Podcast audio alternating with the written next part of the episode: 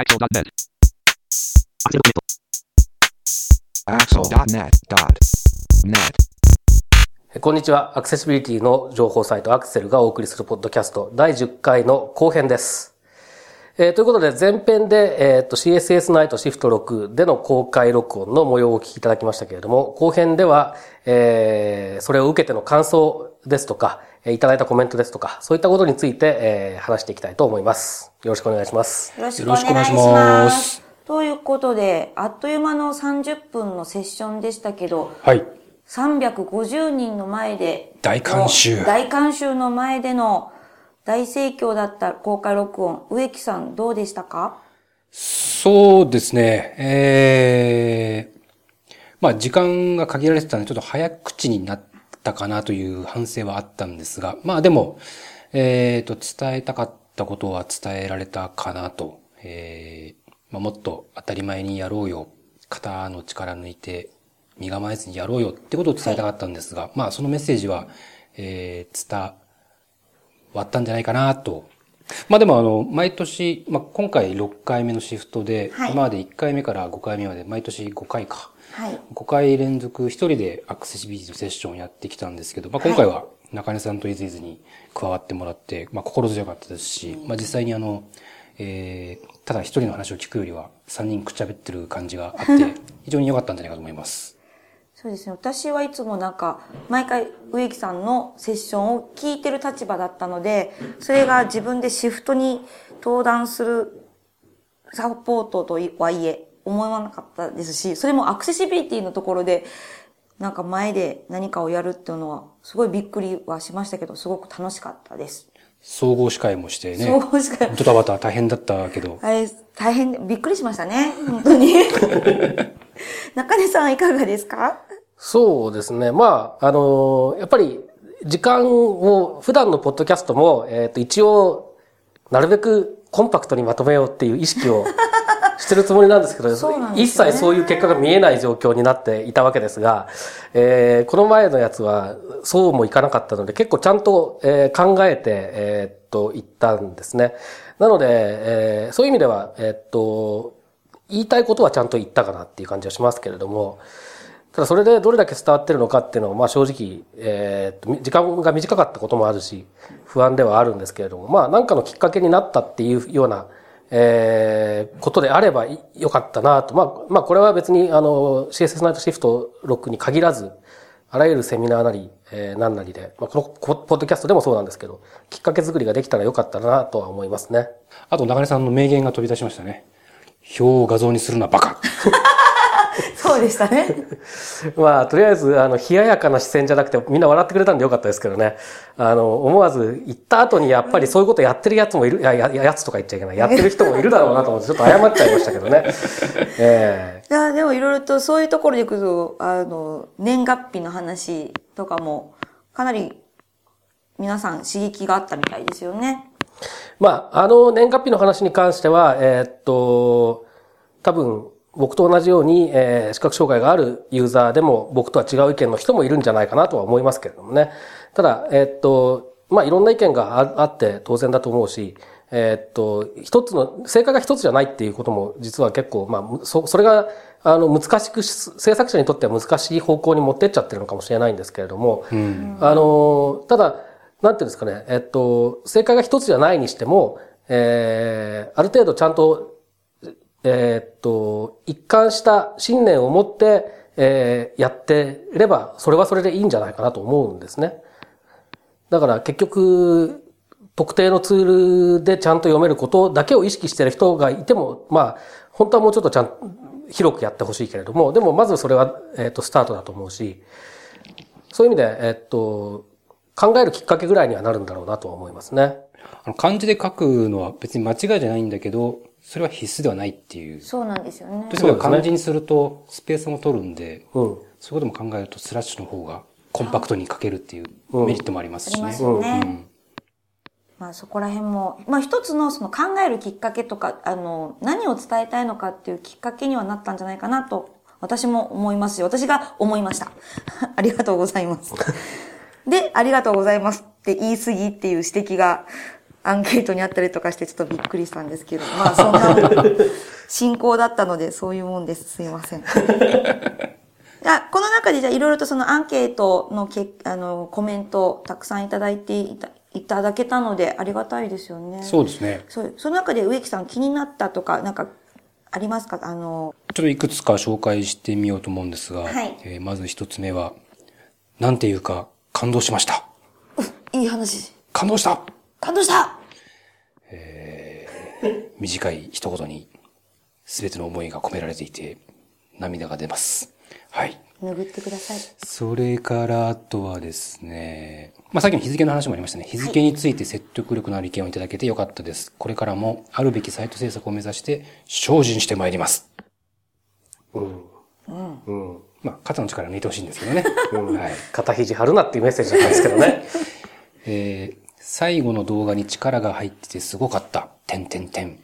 アクセシビリティに対する心の準備ができました。行ってこいえ、でこい迷わず行けよ行けばわかるさ 道。まあ、あの、その、動画の話については、また、まあ、これはまあ、えー来た人のみぞ楽しめたということで、えーしばらく、えー内緒にしとこうかなと、そうです。えー思っております。そうですか。はい。あの、僕がちょいちょい圧力をかけて YouTube に公開するように、今後も働きかけていきますので、一応あの家族会議で安売りするなとあ安売りはしちゃいけないと。安売りしないでいこうとあなるほどねあはははそうですねいう。結論に立ちましたので。あそうですかはい。まあ、これで地方巡業を目論んでますからね。そうですね。あとはもう、あの、あれ見て、私も出たいっていう人がいれば、あぜひ一緒にやりたいですね。出てほしいですし、歌詞を考えてもらったりとか。そうですね。あの、ズラの貸し出しはあるんですか？あ、あの、ズラとですね、ポロシャツ、それから、紺のパンツに関しては、えー無償で貸し出しますので。じゃあ、ぜひ、えーの、やってみたいという方は、そうですね。あの、ご連絡メールいただければ、はい。着払いで送りますんで、元払いで返してくださ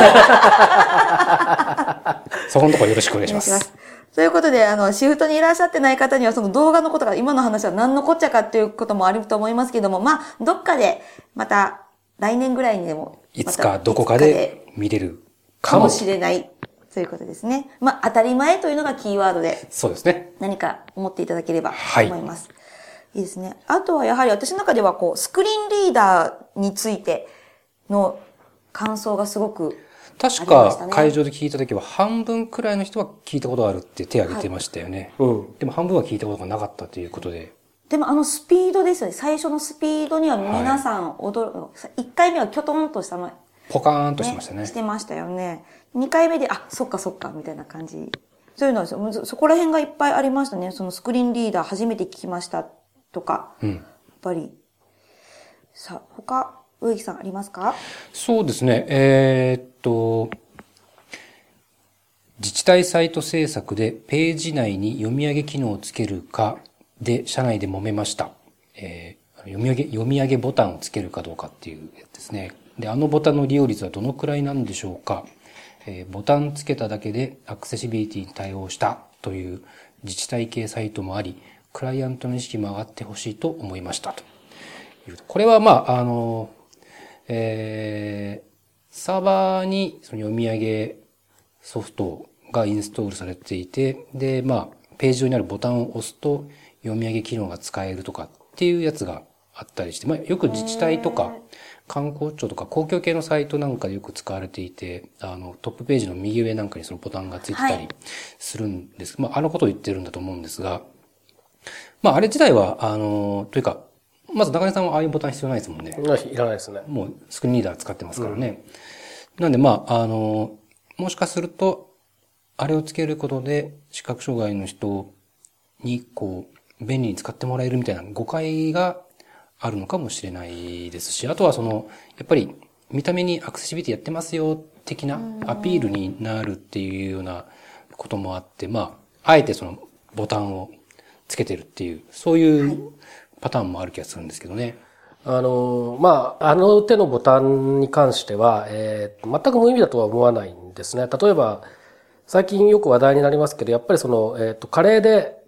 ね、高齢者が、えー年齢とともに、まあ、あの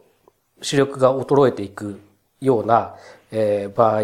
で、その単純に老眼になるとかじゃなくて、えー視野が欠けていくような症状の、えーっと、病気とかっていうのもあるんですね。それ加齢に伴って。でそういう人の場合だと、えーっと、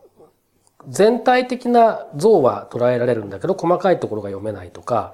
そういうケースがある上に支援技術のことを知らない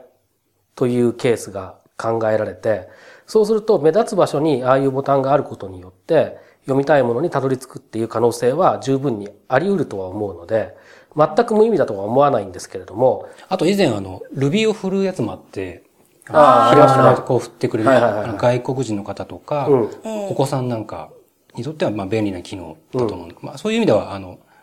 プラスオンというか、うん。よりこう使いやすくする、わかりやすくする機能はあるっていうのは確かにそうですよね。で、問題は、それをつける、例えば読み上げのボタンをつけるって言ったときに、どういう人を意識しているのかっていうことを、ちゃんと考えてやってるかどうかっていうところで、うんそれを全盲の人がこれで便利になるよねって思ってるんだったらもう本当にしょうがない感じがするけれども、今言ったようなその何らかの特特定の、えー状況下にあるようなユーザーを意識してるんだったら、まあ、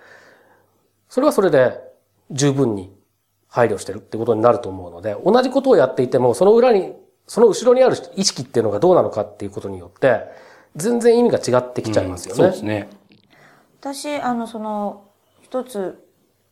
参加者向けのフォローアップメールのところにもちらっと私書いたんですけど、その、スクリーンリーダーもどんどん進化してますし、パソコンとかその携帯とかスマホとかもどんどん進化している、デバイスが進化しているのに、その制作サイドが、知識とか、なんか情報が古いままなんじゃないかなっていうのがすごく、こうアクセルに関わってからあの、思って、その自治体サイトの方も、その、まだみんなスクリーンリーダーというものを、存在を知らないまま、とりあえずつけとけばいいというふうに、つけた方がいいっていうふうに思ってらっしゃる方もいるんじゃないかなっていうふうに思いました。えっ、と、私の一つ、えー手元にあるところの感想で、コーディングで当然としてやってることにはちゃんと意味があるということが、今回初めて分かりましたと。うん。アクセシビリティは当たり前、響きました。あの、今は、例えば10年ぐらい前にアクセシビリティとかって言っていた時と違って、その、アクセシビリティのために、アクセシビリティを上げることにもつながるから、例えば、まあちゃんと見出しをマークアップしましょうとか、そういうことを言いやすくなってるんですよね、明らかに。というのは、えー10年、例えば10年前だと CSS の実装がバラバラで、えーっと、同じ見た目を実現しようと思ったときに、そういうセマンティクスを意識したマークアップをするということを優先してしまうと、見た目が崩れるというか、ブラウザによって変わってしまうとか、まあそういうことがやっぱり起こってた時期があって、そうすると、いや、アクセシビリティもそうだけど、とりあえず見た目をっていう話になっちゃったと思うんですけど、今だと、その部分がだいぶ良くなってきて、つまり CSS の実装が、えー良くなってきているので、ちゃんと書けば、えーっと、別にどんなマークアップを使ったって同じように、えー見せられるっていう、そういう状況が、まあ実現できてきていると思うんですね。だから昔に比べてその、えーっと、ちゃんと、あのー意味を考えたマークアップっていうのをしても別に困らないっていう状況になってきていると思っていて、なので、まあ、アクセシビリティの立場からするとだいぶ楽になってきたなっていう気はするんですよね。で、そうすると、その昔は、えっと、マークアップ、例えば H1 とか H2 を使うっていう時に、視覚的な効果としてこういうのがあるから使うんだよっていうふうに覚えてた人たちっていうのは多分いたと思うんですよ。大きくなるんですよね。そう、例えば、例えば。で、H1 だと大きくなりすぎるから H2 から使いましょうとか、あはい。そういう話が昔はあったと思うんですけれども、今そんなこと言う人は多分いなくて、で、それ CSS でやればいいっていう話になってくるし、で、だとするとじゃあ H1 とか H2 って何のためにあるのかっていうのをよく知らずにいる人がいても不思議じゃないのかなという気がちょっとするんですね、その実際にマークアップをする人たちで。で、もちろんマークアップの、えっ、と、専門家だと言ってる人たちにそういう知らない人はいないにしても、えっ、と、現場でなんとなく実装してる人たちとかだと、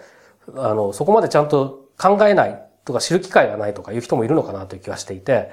だから、そのマークアップ、いろいろなタグ、いろいろな要素、そういうものにどういう意味があるのかっていうことを、うん、もっとちゃんと伝えていくっていうことも、えっ、と、アクセシビリティ以前の問題として必要なのかもしれないっていう気もちょっとしましたね、そういうコメントとかから。あと、うんあとやっぱり、あの、CSS レイアウトが普及したっていうところには、ウェブ標準っていうワードが6、7年前くらいかな。ね。はい。あの、ウェブ標準っていう動きが、やっぱりその、きちんと文書コードをマークアップすることがこう習慣づけられたっていう面も結構大きいかなと思っていて。で、まあ、プラス、あ、日々その、ウェブ標準っていうことだけ考えて、いろんなタグマークアップしてるけど、あ、これにはこういう意味があって、こうするとこういうメリットがある、こういうふうにユーザーに届けられるんだっていうことが、もし今回少しでも垣間見れたんだったら、それは嬉しいなと思いますね。そうですよね。そしてそれが必あの自然とアクセシブルにもなっているっていうことが、すごいいいことだなと思います。今回の話、まあ、セッションの中で、言い足りなかったところとか、あと補足などがあるところってありますか？えー、僕はもうやりきりました、ね。やりきった。はい。悔いはありません。悔いはない。さすが。素晴らしいですね。素晴らしいです。中根さんはいかがですか？えっと、ちょうど僕らのセッションの1個前かなのところで、えっと、JavaScript について取り上げてるはいセッションがあって、その中で紹介されてたのが Shadow DOM っていううん。ものがあってですね、これ、えっと、当日のその、えー最後のコメントで僕ちょっとだけ触れたんですけど、あれだとはななんだかさっぱりわからないと思うので、ちょっと補足しつつ、えーなんで面白いと思ったのかっていう話をしたいと思うんですが、えっ、と、まあ、僕もその、えっ、と、セッションで聞いただけなので、ちゃんと理解してない、仕様とかちゃんと読んでないので、えー明確には理解してないと思うんですけれども、シャドウドームという、まあ、ものが最近、えー Google Chrome の中でありますよという話なんですね。で、DOM というのは、まあ、あの、いわゆるドキュメントオブジェクトモデルですね。これが、えーっと、ページの中の、まあ、えーっと、マークアップ構造をツリー化した、えっと、ブラウザー上で扱うための、えー仕組みですけれども、これに関して、えっと、その、例えばページの中の、えー特定のコンポーネント、特定のモジュール、まあ、何でもいいんですけれども、例えば、まあ、えーっと、メール、メールのウェブアプリみたいなやつの、あの、メールメールの一覧のところとか、そういう、まあ、そういう、そういう多分特定の部分を指してコンポーネントというふうに言ってるんだと思いますけれども、そういうものを実現したときに、あの、外からそのコンポーネントの中身の構造を見えなくするっていう技術なんですね。で、あの、プログラマーの人だとわかると思うんですけれども、えー要するに内部構造の隠蔽ということをやっていて、その外から、えーそのモジュールを操作できなくすることによって、そのモジュールの、えー動作、まあ今の例だったらメールの一覧の表示ですね、の動作を、えーっと、そのモジュールの開発者が意図した通りにしか、まあ、制御できなくするということなんですね。で、えっと、例えば、えっと、表示の文字の大きさを変えたいとか、あるいは、え色を変えたいとか、そういうことをしたくても、中を見ることができないので、えっと、そこを JavaScript で操作することができない。えーじゃあ、そういうことをしたい場合はどうするのかっていうと、開発者がそういうことをするための、え機能を提供してくれていないといけないということになってしまうんですね。で、まあ、これはプログラミング的な考え方で言うと、すごく、えっと、メリットは大きくて、あの、例えば、えっと、CSS のセレクターであるとか、えっと、まあ、クラス名であるとか、ID であるとか、そういったものが、そのコンポーネントの外のものとぶつからないという、まあ、メリットがあるのと、あと、あのそのコンポーネントの外側の部分に関しては、コードがきれいにできるという、まあ、そういったメリットは当然ある。わけですね。えーで、これを使うと、例えばその、えーっと、ドムツリーを解析するような、えーツールとかでもうその中は見えないっていうふうに紹介されてたんですけれども、えっと、だとすると、スクリーンリーダーはそこを見られるのかっていうのはすごく気になっていて、もし見られないとすると、スクリーンリーダーにその中の、に表示されているものの情報を提供するインターフェースが、えーそこになければ、スクリーンリーダーは、例えば今の例だったらメールの一覧を見ることができない、読み上げることができないのかなというようなことをちょっと心配していたりするんですね。ただこれ多分その JavaScript で実現していく Web のアプリケーションっていうのがどんどん複雑かつ高機能化、多機能化していく中ではニーズとして絶対あると思うので、あの、ちょっと注目しておかないと、えー、危なっかしいなと、アクセシビリティ的にも。いうことで、えーっと、大変勉強になった話だったんですね。それってその、その部分だけ完全に別世界になっちゃう。そういう感じですね。例えば、えー、HTML のウェブページの中に埋め込まれたフラッシュみたいな。近いと思いますな近い感じですかね、イメージとしては。イメージとしては近いと思います。なるほど、なるほど。だから結構ちょっとこれは注意をしておかないと、で、まあ、Google Chrome でだけで今多分実装されてるって言ってたような気がするので、かまあ、Google がかんやってるんだとしたら、一応その程度のことは、そあの、つまりアクセシビリティのことは考えてる可能性は高いと思うんですけれども、うん。とはいえやっぱりちょっとこれ注意しておかないと、気がついたらそういうものばっかり使われるようになってて、あの、歯が立たないウェブアプリが山のようにできてたとか言ったら嫌なので、うん。ちょっとこれは注視しておく必要性があるなと。そうですね。私もそのセッションを見たときに、その、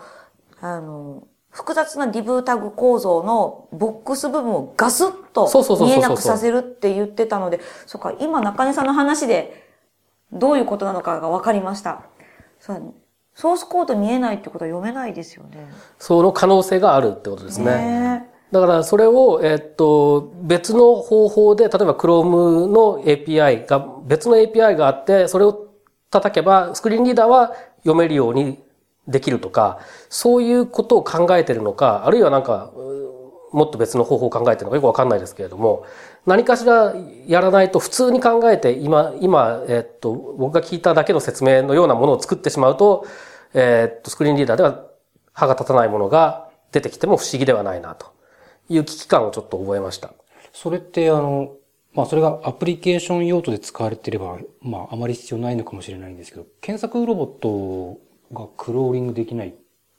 ていうことにもなるんですか、なりかねないですが、ただその場合、多分その、基本的には AJAX でやるようなものなので、えっと中が動的に変化するものが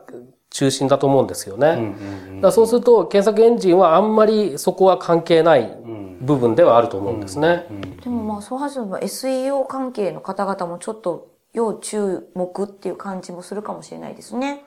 まあそうですね。ちょっとまあどういう使われ方をするかによるんですけれども、まあでも Google だからね、そうですよね。考えてみたら、そうですよね。そうですね。だからまあ自分で検首絞めた。クロールできないものは作んないだろう、うんね。とは思うんですけどね。ただまあやっぱりちょっとそこは注目しておかないと、やっぱり結局その、えっと、その仕組みを作った人たちの意図と、えーそれを使う人たちの意図っていうのは一致しない可能性があるので、そうですね。なるほどだからもしかすると、えっと、将来的にはシャドウドームを使う時のガイドラインみたいなものを作っていかなきゃいけないのかもしれないです。あ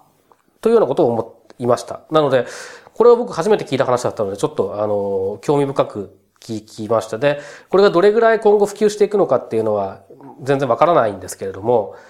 ただ、プログラマーにとっては便利だっていうのは、あの、素人プログラマーとしては理解できるので、ある程度はやっぱりこれは推進されていくんだろうなって気がするんですよね。うん。で、ちょっと今後の動向に注目というか、そうですね。ウォッチしていかなきゃいけないですとね。いうふうに思いました。というのが、まあ、あのー CSS ナイト自体の、まあ、自分たちのセッションっていうよりは全体の感想っていう感じですけれども、はいで、まあ、そういったことことも含めて来年以降また、えっと、新しい技術にも、それこそさっきも常に変化してるって話がありましたけど、やっぱり本当に、あの、スクリーンリーダーだけじゃなくて、あの、ウェブで使われている技術そのものもどんどん変化しているので、えっと、我々もそういった変化にずっと注目し続けて、えっと、そして情報を、新しい情報を出し続けていくという姿勢で、えー来年も頑張っていきたいなと、えーこう思う次第でございます。あ。なるほど。植木さん全体通していかがですか？そうですね。あの、まあ、毎年、マークアップがありの、はい。えーツールの話がありの、最近は電子書籍とか、今回ソーシャルメディアの、そうですね。ソーシャルメディアも入りましたし、まあ、デザイントレンドありので、あとまあスマホとか。はい。あの、本当に僕自身アクセシビリティ以外のいろんなトピックの動向とかトレンドがこう、一気に一日でこう集中して情報を得られるんで、まあそういうのすごい貴重な場ですし、そういういろんな他の分野のこともこう、えーちゃんとウォッチ、キャッチアップしながら、まあ、その中でアクセシビリティをじゃあどう伝えればいいかっていうことは、まあ、そういう意味ではあの自分の中でもすごくこう、貴重な機会というか、あの、勉強になるイベントなので、また来年も7回目、早くもやることは決まってるっぽいですから、そうですね。えーまたこの3人で、よ呼んでもらえるように、呼んでもらえるように。来年もアクセル頑張っていきたいなとはい。思う次第であります。そうですよね。もう今回面白かったですもんね。今回も面白かったですね。あとは、まだ喋り足りないという部分はあるでしょうか？なさそうですね。いやいず、いずいずの感想を一言。ああ、そうですね。ありがとうございます。えー私はシフトは、まあ、先ほどもちらっと言いましたが、ずっと、えー見ている、えー参加者の方で、まあ、去年から、あの、司会のアシスタントとかもさせていただいていて、まあ、どっちも聞く立場だったんですけど、で、見ているんですけれど、もう、ウェブとかインターネットって、毎、どんどん進化してるんだなっていうことを、毎回思うし、思い知らされるし、楽しいし、知らないことがどんどん増えてくるけど、ワクワクすることも多いんだなっていうことをいつも思ってシフトを迎えてで、次の年を迎える。シフト録を聞いて次の年を迎えるという感じがいつもしてます。なので、来年もまたあるということなので、楽しみにすでにしています。ちょっとしっとりと言ってみました。いいよ。ということで、アクセルの配信も今年がこれで最後の予定ですよね。はい。ということで、じゃあ最後に一言ずつ来年の抱負を一言でやっていきましょうか。まあ、継続ですね。なるほど。はい。一言で。私は脱ビギナーです。ああ。あの、メルマガは読破したんでしょうか？あ、一応ですね、ちょっと今、メルマガを読破するための企画を練ってます。ああ。ちょっと新たな企画を今、ああ、なるほど。怖いよ。うん、頑張るよ。うん。いや、植木さん。はい。えー、国民のアクセシビリティが第一。そそれななんかなくなっちゃった感じの、まあ、そうですね。あの、今年の10月に Web アクセシビリティ基盤委員会の委員長になりましたので、えー、国民のアクセシビリティが第一。ということで、えー、ご指導、ご鞭達のほど、よろしくお願い立て、祭りたいと思う次第であります。ということで、来年のアクセルも、ぜひともよろしくお願いいたします。ってなことで、本日のアクセルポッドキャストは終了です。はい、ありがとうございました。は皆さん、良いお年を。バイなら、らな、いば。い、さようなら。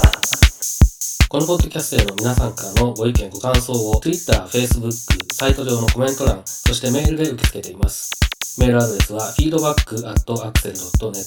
feedback.axel.net です。なお、いただいたコメントなどをポッドキャストの中でご紹介する場合があります。それではまた次回。